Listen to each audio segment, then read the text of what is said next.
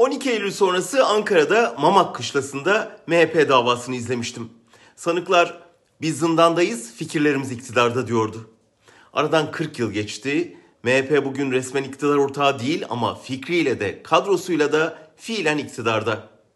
Türkeş'ten sonra partiyi devralan Devlet Bahçeli partisini 99'da koalisyon ortağı yaptı. Sonra erken seçim çağrısıyla o koalisyonu yıktı, AKP'yi iktidara taşıdı.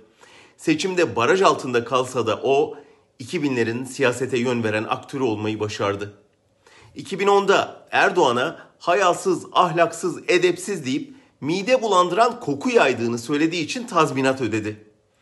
2015'te partide röportaj yaparken bana masasının hemen yanındaki ayaklı saati göstermiş, saat tam 17.25'te pilini çıkarttım ki unutmayalım demişti.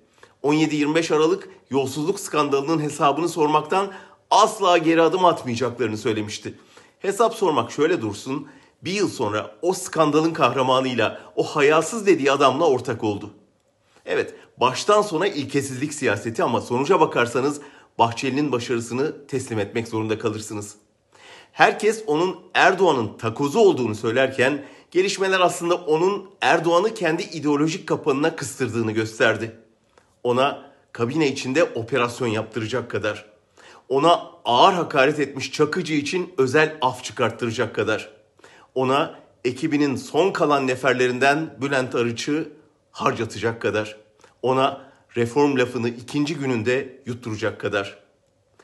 Adına yaraşır şekilde devlete hakim olup Gülen'in boşluğuna kendi kadrolarını yerleştirdi Bahçeli. Böylece hem tabanına iş buldu hem kendi iktidarını kurdu.